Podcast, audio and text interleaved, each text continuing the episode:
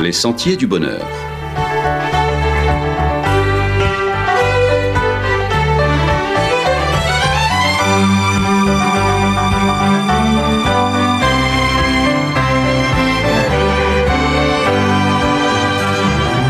Une émission qui vous apporte un message d'espérance, de paix, de joie et de confiance. Chers amis auditeurs, bonjour. Eric et Sabrina pour emprunter avec vous les sentiers du bonheur. Eric, la Martinique se prépare à commémorer le 175e anniversaire de l'abolition de l'esclavage. D'ailleurs, les festivités ont d'ores et déjà commencé. Le 22 mai, c'est donc une date incontournable dans notre histoire. Sans attendre le décret national abolissant l'esclavage, nos ancêtres se sont soulevés pour conquérir leur liberté et faire cesser le système injuste de la société esclavagiste. Aujourd'hui, autour de ces commémorations reviennent des sujets comme celui de la réparation, de la réconciliation entre les descendants des populations réduites en esclavage et ceux des colons, des sujets éminemment sensibles. Avec ces questions, les débats sont passionnés et souvent très vifs. L'esclavage subi par nos parents nous a laissé une blessure sacrée, pour reprendre les mots d'Aimé Césaire. Le défi aujourd'hui est de guérir collectivement de cette blessure, mais nous savons que c'est un temps long qui le permet. Nous avons déjà bien avancé et certainement qu'il reste encore du chemin à parcourir. Déjà au temps biblique, il y avait des situations d'esclavage. Mais les auteurs du Nouveau Testament, notamment, mettent surtout l'accent sur une autre forme d'esclavage, l'esclavage du péché. Oui, dans l'évangile de Jean au chapitre 8, Jésus lui-même aborde le sujet lors d'un échange avec ceux qui croyaient en lui. Je lis un extrait de leur conversation. Jésus leur dit, Si vous restez fidèles à ma parole, vous êtes vraiment mes disciples. Vous connaîtrez la vérité, et la vérité vous rendra libre. Ils lui répondirent, Nous sommes les descendants d'Abraham et nous n'avons jamais été esclaves de personne. Comment peux-tu nous dire, Vous deviendrez libres? Jésus leur répondit, oui, je vous le déclare, c'est la vérité. Tous ceux qui commettent des péchés sont esclaves du péché. Avec ces propos du Christ, peut-on dire que l'esclavage du péché nous concerne tous? En tout cas, depuis la transgression de nos premiers parents, Adam et Ève, nous naissons tous avec ce puissant mécanisme en nous qui nous conduit invariablement loin de la volonté de Dieu, dans ces chemins de souffrance, de maladie, d'oppression, de violence et donc de mort. Dans sa lettre aux Romains, L'apôtre Paul l'explique ainsi. Je suis, dit-il, un être faible, vendu comme esclave au péché. Je ne fais pas ce que je voudrais faire, mais je fais ce que je déteste. Je découvre ce principe, moi qui veux faire le bien, je suis seulement capable de faire le mal. Au fond de moi-même, je prends plaisir à la loi de Dieu, mais je trouve dans mon être une autre loi qui combat contre celle qu'approuve mon intelligence. Elle me rend prisonnier de la loi du péché qui est en moi, misérable que je suis, qui me délivrera de ce corps de mort. Alors, Paul décrit ici précisément cette situation d'esclavage du péché qui concerne effectivement toute l'humanité. Il nous est tous arrivé de vivre ce dont parle l'apôtre. Heureusement, maintenant, les Écritures ne se contentent pas de présenter ce triste tableau, elles parlent aussi de la possibilité d'être libéré de cet esclavage, et c'est cette bonne nouvelle que le Christ est venu porter.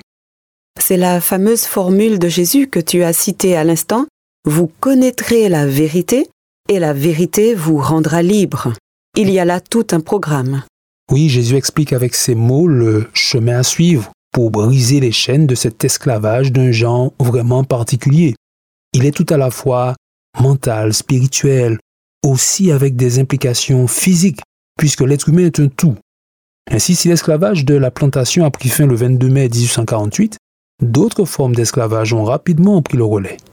Aujourd'hui, nos sociétés produisent différentes formes d'esclavage et personne n'est à l'abri d'une nouvelle servitude.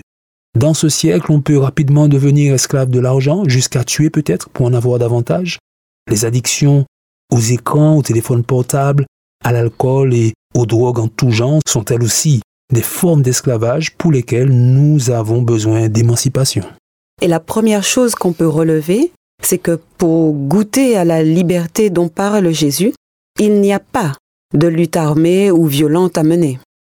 Ces méthodes laissent toujours un goût d'inachevé. Elles ne règlent le problème que de manière provisoire, sans en toucher le cœur. Ce que nous disons ne dénigre pas la lutte des anciens. Nous disons simplement que pour en finir avec les esclavages, et en particulier avec celui que mentionne la Bible, c'est une voie différente qu'il nous faut emprunter. Cette voie conduit à la confiance dans la parole de Dieu et donc dans la confiance dans son plan de libération. Si vous restez fidèle à ma parole, a dit Jésus, vous connaîtrez la vérité et c'est la vérité qui vous rendra libre. Quelle est donc cette vérité à connaître? Quand Jésus parle de la vérité, il ne la limite pas à un fait historique ou à la différence entre le vrai et le faux. Dans sa pensée, la vérité renvoie surtout à sa personne. Il est la vérité dans le sens où il est celui qui apporte la solution au problème fondamental de l'humanité, c'est-à-dire cette distance mortelle qui nous sépare de Dieu. C'est cette distance qui plonge dans l'esclavage du péché, la mère de toutes les autres formes d'esclavage. Combler cette distance, c'est en finir avec l'esclavage. Dans la suite de son échange, dans Jean chapitre 8, Jésus dit d'ailleurs, Si donc le Fils, c'est-à-dire lui-même, si donc le Fils vous libère, vous serez réellement libre. Tout se joue donc dans la relation avec Jésus.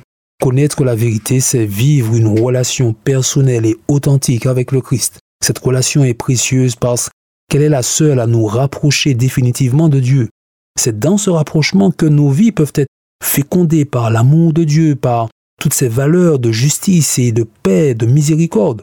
Nous en voyons les fruits très vite dans le quotidien.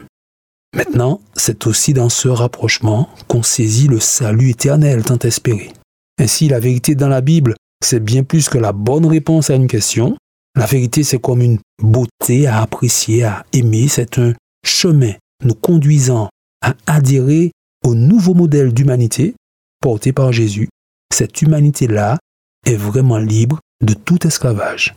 Amis auditeurs, le 22 mai est une date qui nous rappelle qu'il a fallu des luttes déterminées pour sortir de la cruauté de l'esclavage de la plantation. Elle nous rappelle aussi que d'autres formes d'esclavage existent, moins visibles, mais tout aussi détestables. Pour la Bible, c'est l'esclavage du péché, la racine de tous nos maux.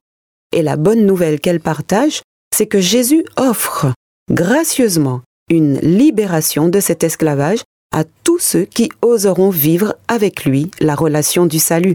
La balle est dans notre camp, tandis que nous continuons à avancer sur les sentiers du bonheur. À bientôt!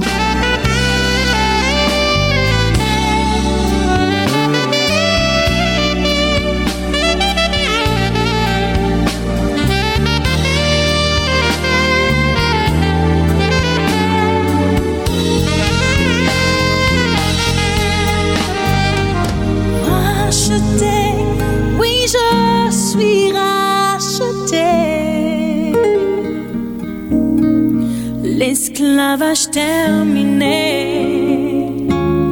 Je vis ma liberté. Héritier, je suis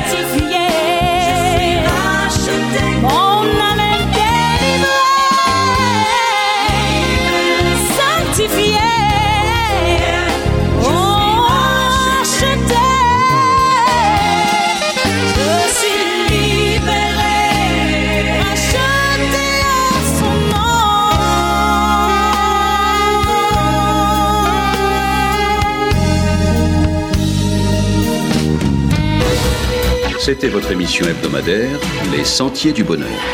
Un programme présenté par l'Église adventiste du 7e jour. Aimeriez-vous lire le texte de la causerie d'aujourd'hui? Demandez-le. Il vous sera envoyé gracieusement. Nous tenons également à votre disposition notre cours de Bible gratuit par correspondance. Nous le recommandons vivement à tous nos auditeurs. Écrivez-nous aujourd'hui même. Voici notre adresse. Boîte postale 50 97 282 Le Lamentin CEDEX 2. Nous nous réjouissons à la pensée de vous retrouver à l'écoute la semaine prochaine à la même heure. À bientôt.